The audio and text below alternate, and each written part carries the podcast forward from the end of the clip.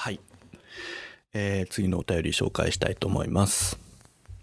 これね、結構読むだけでね、大変だけど、ちゃんと皆さん聞いてください。えー3月3日に、えーいただきました。えーどうしようもない犬さんからいただきました。ラジオネームどうしようもない犬さん。で、わざわざ書いてくるってことはさ、多分あんまり実際の名前出してくれるなよって意味なのかなと思って 一応ラジオネームで、えーいきたいと思います、えー皆さんもよくご存知の方かもしれません。This is a groove thing. ビッチーさんこんにちは。えーいつも明日もゲイを楽しく拝聴しております。えー突然ですが相談というか弱音というかビッチーさんに聞いてほしいことがあります。えー私は現在23歳のゲイです。えー東京で教育関係の、えー仕事をしています。働いているとよく体調を崩してしまいます。他の同年代と比べるとその頻度が多いような気がします。胃や腹がたまらなく痛んだり、発熱したりしてしまいます。突然、涙が止まらなくなったり、手や腕の震えが止まらなくなったりします。自分で振り返ってみると、前職で急に切れ散らかしたり、直接私を、えー罵ったりする上司に耐えられなかった時も、帰宅後に突然泣いたりしていました。最近で言うと、コロナ対策で少々バタバタ対応しなければいけないタイミングがあり、職場と外との窓口的役割を一人きりでやっていて、一区切りついた瞬間、帰宅後、涙が止まらなくなるようになり、昨日は発熱してしまいました。いつものようにすぐに熱は下がったのですが、今日は仕事を休んでしまいました。何を隠そう、このメールを書いている今です。無責任だな、といつも思います。やらなければならないことはたくさんあって、それに集中してやっているときはいいのですが、終わりが来ると途端に体のコントロールが効かなくなってしまいます。家で一人の時に泣く分には別にいいのですが、外で歩いている時や職場でそういうことがありそうになると、ああ、またか。なんでしっかり生きていけないんだ。などと思って自分に産んだりしてしまいます。誰かにもっと頼ったり、相談したりした方がいいのだろうと思います。職場の事務作業は私がほとんど全て担当しており、日本語が話せないボスとのボスとの二人三脚といった感じです。愚痴を吐こうにも環境的にも性格的にもうまく吐けません。私は決して仕事ができるタイプではないと思います。新卒1年目で世間知らずで扱いづらい若者だと自分でも思います。英語が少しできるからといって現在の職場に移ってきましたが情緒が不安定で日本的考え方といったものを軽んじ独自なスタイルで仕事を進めるボスと二人きりで仕事をするのはなんだかもう疲れてしまいましたこんなことを書いているとまた泣けてきますもっと健康的に若々しく大変なこともしんどいことも元気に時に迷いながら乗り越えていきたいです大輔さんという方がお友達にいるのですが、いろいろなものを囲えつつ、でもしっかり前を向いて恋をしたり仕事をしたり楽しいと思うことをちゃんと楽しんだりしている様子を見てみて見ていると、私もこういう風に生きたいな。でもなんで私にはできないんだろうといつも思います。誰かが間違っているとかではないのだと思っています。ボスだって少々感情のコントロールにブレーキが効かないことがありつつも感情豊かで自分のビジネスのことを考えています。急にクライクライアントさんへの憤りを設備にぶつけたりしますが、その憤りや怒りを私に向けられても私は対処できないと以前に伝えたら、それから向けないように努力してくれています。ボスは今年49歳になります。ただ、ボスの私物である不動産売買にあたり、通訳者として業務と、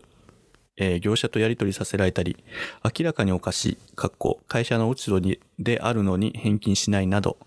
えーボスの決定に対するお客様からのクレームをすべて私が受ける、えー横で、ニヤニヤしながら自分のガールフレンドの話をしてくるボスに対して、なんだかもう疲れてしまいました。私にはもっと体力が必要ですね。いつか来るべき転職に向けて、えー就業後にプログラミングを学んだりしていましたが、ここ1週間はそちらにも手が回らなくなってしまいました。今やりたいことは、現在の職場を辞め、えー企業でインターンをしながらバイトをしつつ、プログラミングを勉強したいです。ゲイバーの店子とかもやってみたら面白そうだと思います。正直、自分が将来的にどうありたいとか、どうこう、どんなことをしたいのかが一向に確かな像で見えてきません。私のように居場所がないと感じる人たちのためにコミュニティを作りたいというおぼろげな理想はあります。つべこべ言わず、今いる場所で頑張れと言われたら言い返す言葉はないです。その通りだと思います。ただ、もうなんだか全部がどうでも良くなるタイミングと悲しくてたまらないタイミングを行き来する毎日を過ごすことに疲れてしまいました。変わりたいです、私。正直どうしたらいいのかわかりません。だらだらと要領を得ないことばかり書いてしまいました。最後に番組的質問です。ビッチーさんはこれまで生きてきた中で自暴自棄になったりどうしようもなくなってしまったりとか、えーした経験などありましたか？またビッチーさんの前で、えー周りの方々でそういう方はいらっしゃいましたか？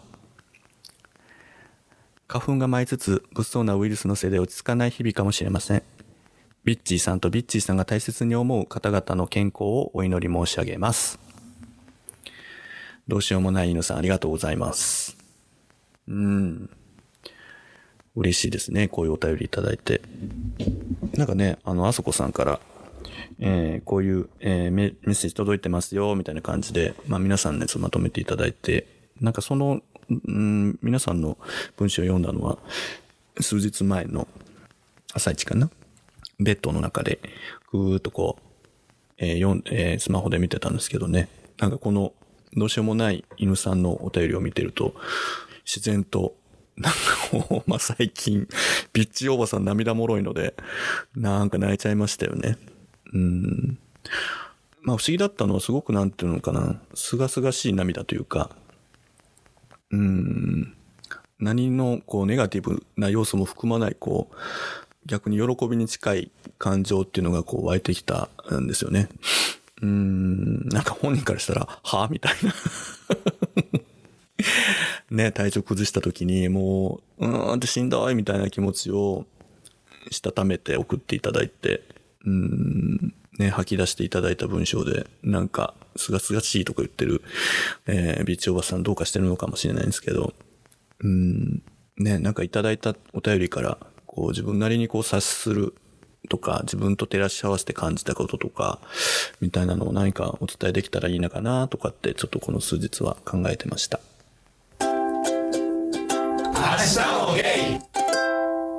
まあ僕自身も彼のことは、えーまあポッドキャストを通して、えー知っていて、でもね、会ったのはね、まだ一回だけなんですよね。それも本当にあそこさんが店長室に連れてきていただいて、多分本当に1時間ぐらい、えーカウンター越しにお話しして、まあとても素敵な方だなと思いながら、でもあそこさんがさっとどっかに、あの拉致して行ってしまったので、えーなかなかゆっくりはお話できなかったんですけど、なんなんでしょうね。僕からするとね、その数年前から、うん、とても気になる方、うん、この人の人生ってすごく素敵になるんだろうなっていう風な意味での、えー気になる方なんですよね。だからね、なんで苦しんでるかとかっていうのを僕からするとすごく理解できるっていうかね。うん、なんかま通じるところもあるのかな。自分と似てるとこも少しあるのかなと思ったりしますね。に説教じみたことを言ったりとか、なんか年長者だからこうだからみたいなこととか言ってもしょうがないと思うので、なんとなく僕がこうイメージする近い感じの感覚の人に対して、まあ、なんかお伝えできたらいいと思うんですけど、僕からするとね、うんとね、想像してほしいんですけど、人にはね、えー、それぞれ大きさの違う、あの、外からのね、やっぱ情報を感知するための装置みたいなのがね、備わってるんですよ。で、うーん、なんかすっごい、えーシンプルな、言ったら糸電話ぐらいのキャッチする、えー装置しかついてない人もいれば、えっ、とね、どうしようもない犬さんとかっていうのは、どっちかというと、もうなんか、アメリカだかロシアだか日本だかが開発したなんか、1個10億円ぐらいしそうな、超高感度感知装置みたいなものが頭の上にドッカーンってなんか生まれつきついちゃってるみたいな感じなんですよね。ね。だから上に、でっかいパラボラーンって、の、えぐいやつついてる感じ。なんかね、要はね、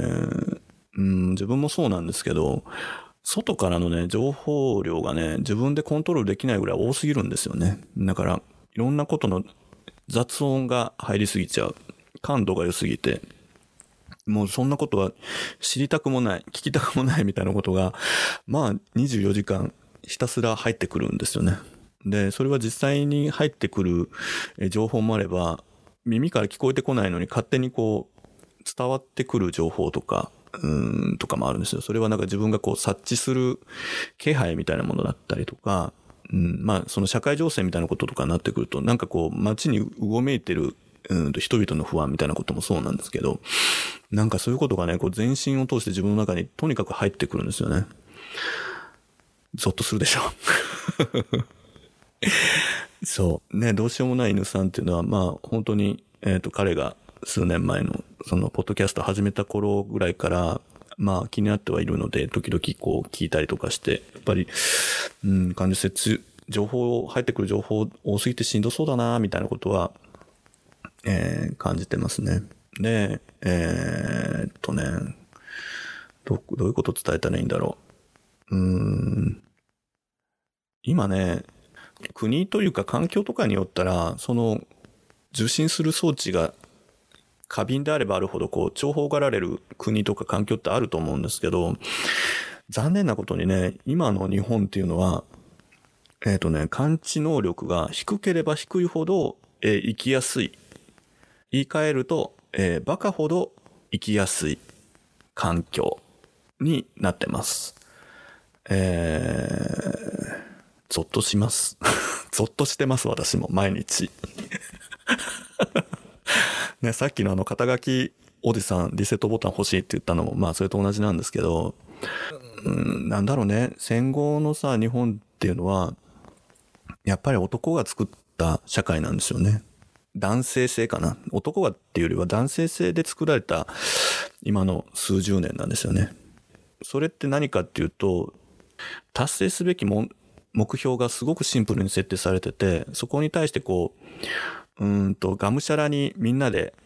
えいえいおーで走れるシステム。で、えいえいおーと走れば走るほど、えー、国が発展する。えー、みんなが分かりやすく幸せになる、豊かになるっていう、えー、仕組みを、え、社会全体に構築されてるっていうのが、まあ昭和っていう時代だと思うんですけど、で、平成3年の30年、まあ失われた30年とか言ってるけど、結局何かっていうと、やっぱりそこでこう、そのシステムが破綻したわけですよね。バブルで。だけど、バブル破綻したのに、バブル作って破綻させた人が、やっぱりそこの手綱をね、離さなかったんですよね。だし、話させなかった。えー、次の時代に向かって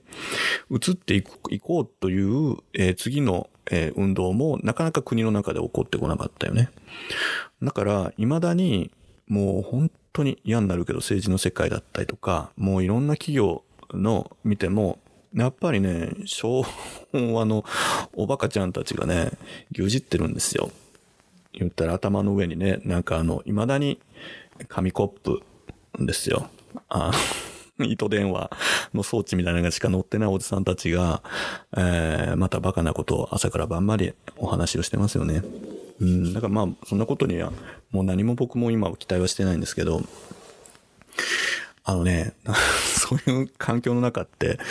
雑音がね、ものすごいのよ、やっぱりね。なんかそのシンプルに、わーって走れって言ったら、やっぱりね、人間って一人一人違うから、やっぱりいろんな感情だったり、いろんな矛盾とか、いろんなものをね、なんていうのかな、奥歯で噛みつぶしてでないと、一つで走れないんよね。あんなワンチームとかってラグビーも言ってたけど、なんか一つになっていくっていうのはいろんなものを、いろんなことを犠牲にしないといけないんだけど、うんと、この、どうしようもない犬さんも、今はまだ言った社会に出たばかりで、その社会に自分をこう、当てはめていかなきゃいけないっていうふうに、えー、なってるんだよね。なんかそれが社会に出ることだとか、生きていくことだっていうふうに、っていうことなんでしょ？みたいな感じで今はなってて、自分からすると、お願いだからバカに迎合しないでっていうのがもう本当に言いたいこと。うん、なんですよね。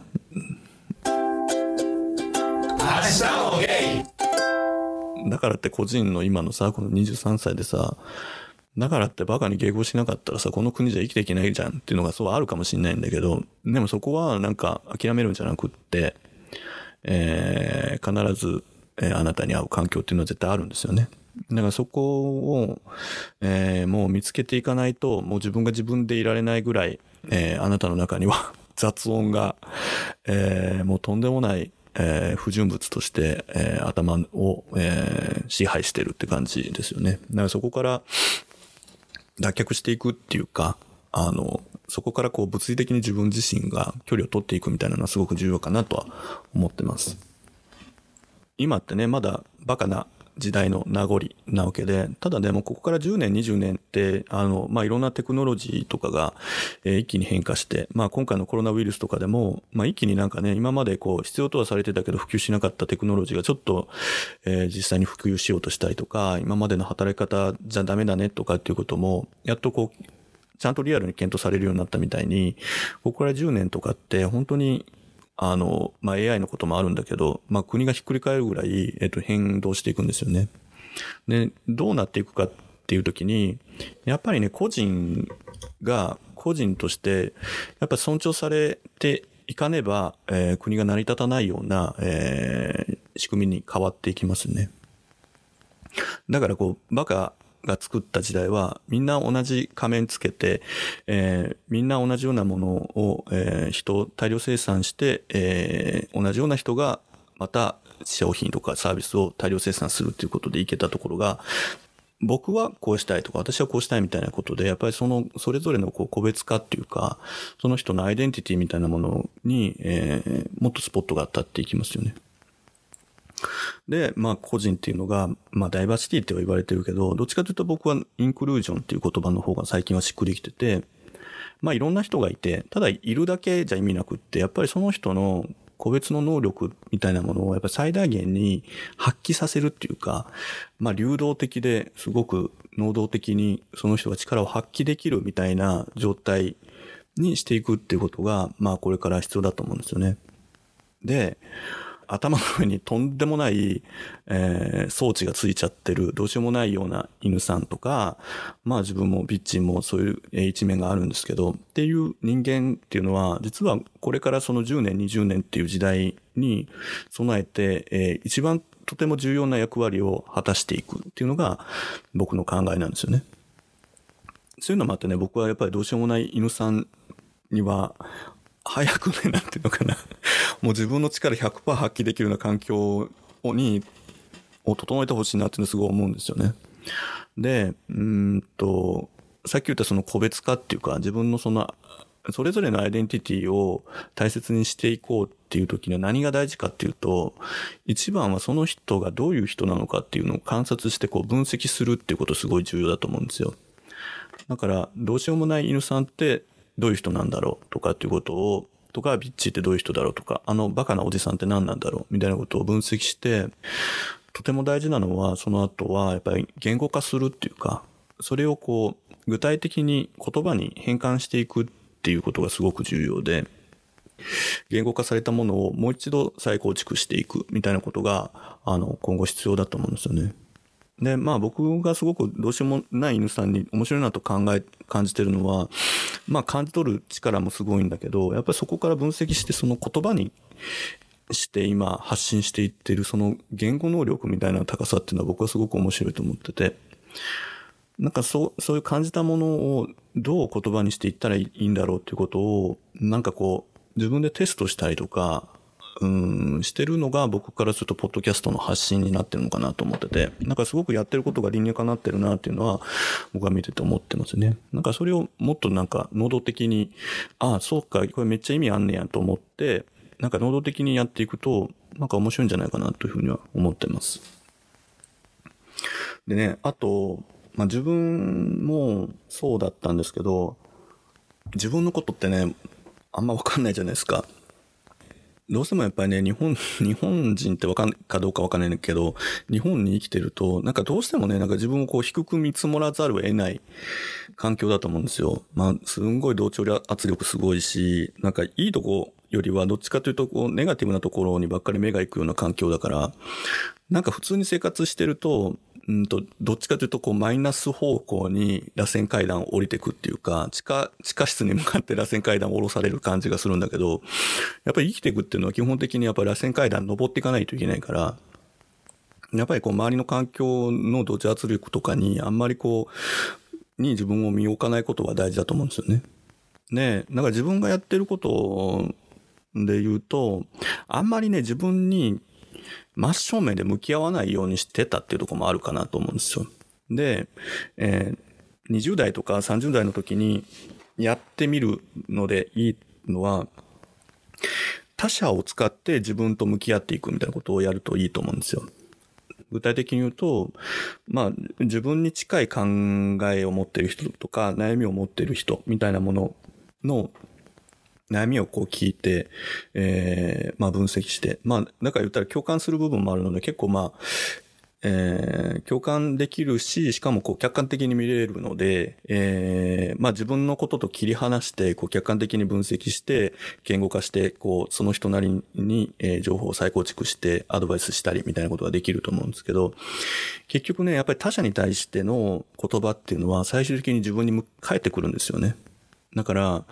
うん、これはなんかどこまで本当正しいかとかよくわかんないんだけど、ネットに転がってる情報とかだと、自分の脳みそとかっていうのは、あんまり主語が理解できてないみたいなことを、まあ前になんかで情報で読んだんだけど、例えば、お前嫌いだから死ねとか消えろって言ったら、脳みそで言うと、お前が消えちゃって、嫌いだから死ね、消えろみたいなものだけが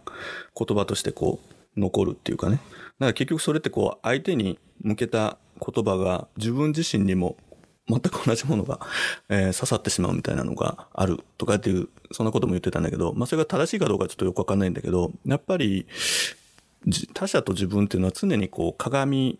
での関係なんですよね。他者に向き合ってる言葉っていうのは最終的に自分に返ってくるので、えー、それを逆に利用していくっていうのはすごく僕は、えっ、ー、と、日常のルーティンでとても大事かなと思いますね。それから言うとね、うん、なんかプログラミング勉強したいですってなってるんだけど、プログラミングってやっぱりなかなか他者とのコミュニケーションから言うとちょっと離れちゃうじゃないですか。で、多分ね、今の どうしようもない犬さんからすると、プログラミングやってこう、没頭したいみたいなとこはいいなと思うかもしれないけど、どっちかというともうちょっとガチで人と向き合う。うん、まあカウンセラーとか、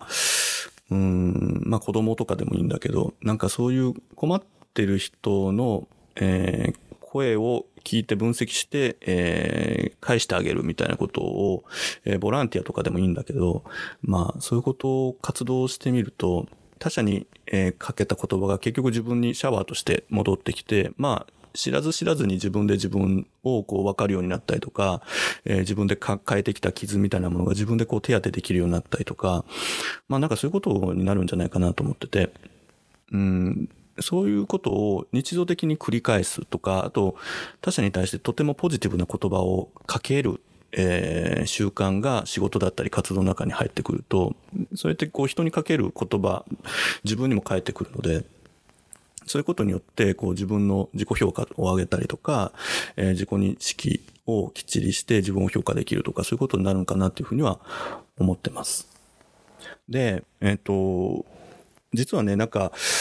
うん、なんか質問の最後の中で、うん、まあ自暴自棄になってたりどうしようもなくなったことありますか？みたいな。それはまあさっき話したみたいに、まあ20代のことは結構大変だったんだけど、また他の周りでもいらっしゃいますか？みたいな感じで質問もらってますよね。で、実は、うんと、2年前に僕は、まあ昔からの友人、10年以上の友人と2年前に会社を、えー、作ったんですね。で、僕は、えー、まあ彼が社長で僕はそれをこう助けるような立場で今は、え、仕事をしてるんですけど、実はね、もう全くどうしようもない犬さんと同じような悩みを彼自身も抱えていて、人と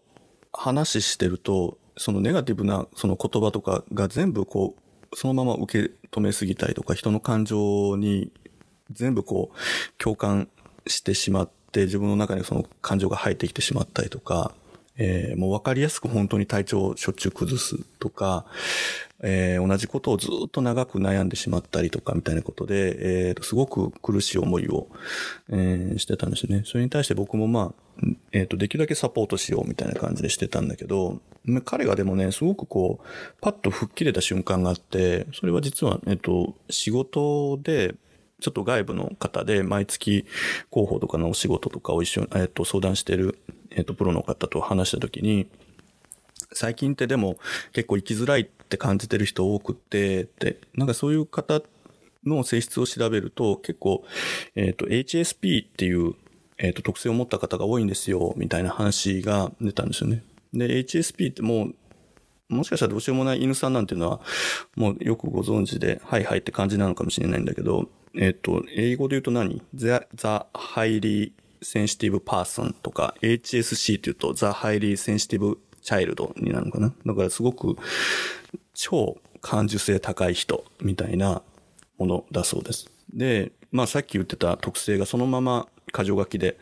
バーッと出てたりとかして、一見するとすごくなんていうのかな、うーん、なんかすぐしんどくなったり、落ち込んだり、うん、なんか苦しくなったりとかして、周りから見せるとなんかすごくなんていうか、あの人ってね、ってすぐ仕事休んじゃうしさ、みたいに言われてて、自分でもそういう自分が許せなくって、悩んだりとか。で、しかもそういうのってなんか人に相談しても、それはあんたの自覚が足りん、覚悟が足りんとかって言われてなかなか取り合ってくれないみたいなのが、まあその彼自身にもすごく悩みがあって。で、やっぱり自分も結構きつい性格なので、やっぱりこう体調不良とかになってると自分としてもやっぱりもっと日頃からその、あの、体調を気をつけてくださいねとかこう言っちゃってたんだけど、やっぱりその HSP っていう特性を調べてみると、まあそれはなんていうのか、えっ、と、出てる状況っていうのは割とネガティブなように見えるんだけど、やっぱりそもそもそののやっぱり感受性の高さゆえんのものっていうか、